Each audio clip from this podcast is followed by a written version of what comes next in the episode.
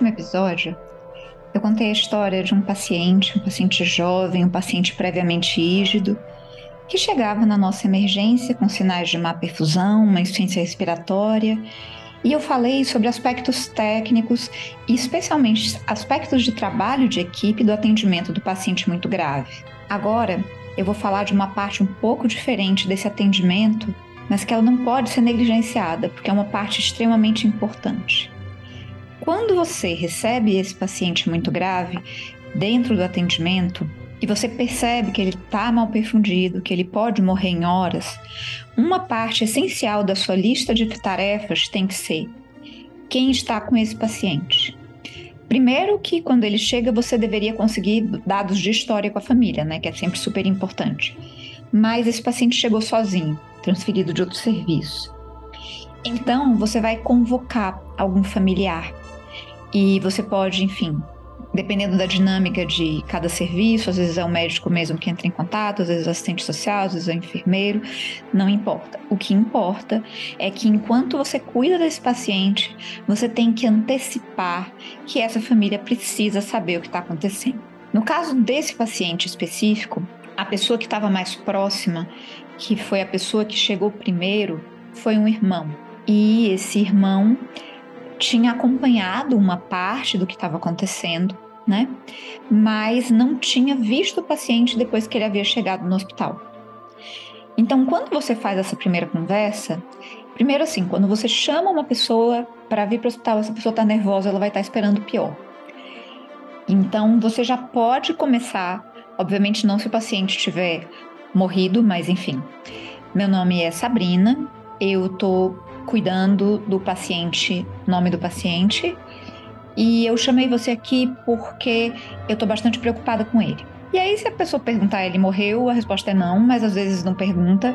Mas quando você vai dar uma notícia de óbito, é, você tem que estar preparado para isso. Mas não era o caso. Então começa uma preocupação, doutora, o que foi que aconteceu? E aí você começa a ouvir e contar. Você ouve, você checa o entendimento e continua. Então, uma pergunta que pode ajudar a começar é: me conta como é que, que você está sabendo desses últimos dias do seu irmão? Quando foi a última vez que você ouviu? Para que eu possa contar as coisas a partir desse momento. Sempre colocando propósito, para que eu não repita informações que você já sabe. Esse irmão sabia que ele tinha ido na emergência e tinha voltado, e ele tinha inclusive um desconforto falando: "Eu não sei como é que mandaram ele para casa. Ele não estava bem". E aí você tem razão. Ele realmente não estava bem. E aí você começa a contar o que aconteceu desde que o paciente entrou, utilizando uma linguagem simples. Então, em vez de falar: "Ah, ele estava taquipneico e com má perfusão", ele estava respirando com dificuldade, ele estava muito agitado, muito desconfortável. Ele estava com as mãos e os pés roxos, isso chama cianose, isso chamou a nossa atenção, porque é um sinal de que alguma coisa grave está acontecendo. Se o paciente está entubado, é importante que a gente conte antes do familiar chegar. E aí, a qualquer momento pode vir aquela coisa, pode vir uma emoção. Doutor, ele foi entubado, e aí começa um choro, e aí começa um. Enfim, né? Começa aquela emoção que toma conta. E a gente já sabe que quando o paciente está tomado, o familiar, paciente está tomado de grande emoção, o cognitivo apaga. A gente tem que acolher a emoção, baixar um pouquinho a temperatura para continuar. Então, ele foi entubado. Nossa, doutora, mas como assim? Meu Deus, meu irmão é tão jovem, ele estava tão bem. Sim, infelizmente, as coisas pioraram muito rápido. E é verdade, né? E o que a gente não pode, e acho que já falei sobre isso, é sentir esse ele estava muito bem como uma acusação, estava bem e você deixou ele mal. Não, ele estava bem, é só uma constatação de uma doença que evoluiu rápido. E aí você continua sem dar um boletim, não é uma passagem de plantão, você fala sobre as principais preocupações. No nosso caso, a principal preocupação era o choque, era a pressão que estava muito baixa, o coração que estava batendo muito fraco, entre aspas, e que não estava respondendo apesar dos antibióticos e das medicações que a gente estava dando. Nessa hora, ver a pessoa querida é importante. Não pode ser uma prioridade se você tem que dar algum suporte imediato, mas depois que você já entubou o paciente, já passou a PAI, já passou o catéter, agora é a hora. Porque a hora pode não ser depois. Então, é sala de emergência? É sala de emergência. Gente, sinto muito. Pode ser a última vez que essa pessoa vai ver o seu ente querido. Tentamos fazer isso da forma mais reservada possível, a gente pactua com a enfermagem qual é o melhor momento, mas essa pessoa tem que ver seu familiar. E aí foi isso que aconteceu. É, e ele me perguntou: eu, eu não sei o que eu faço agora.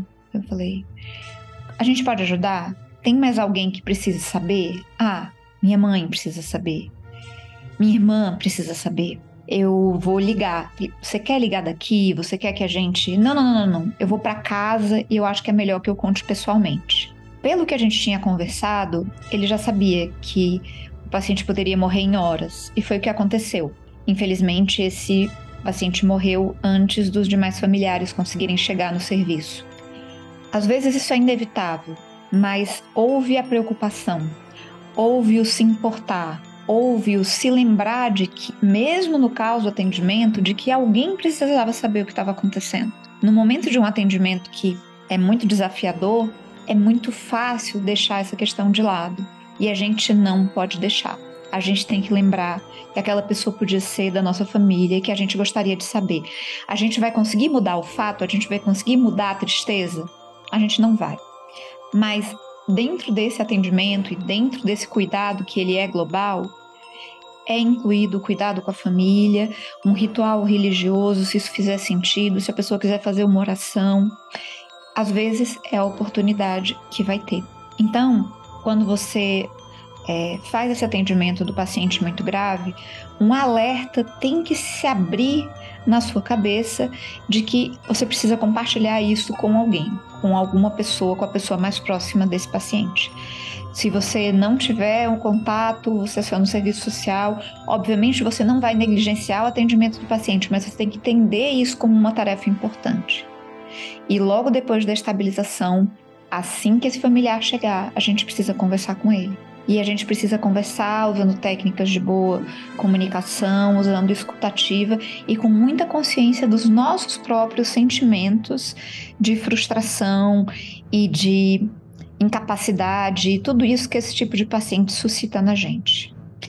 Então, a mensagem que eu queria deixar, especialmente com esse episódio, é que a comunicação com família e às vezes quando se aplica com o próprio paciente é uma parte importantíssima do atendimento do paciente grave e que não pode jamais ser negligenciado. E esse é o papo paliativo de hoje.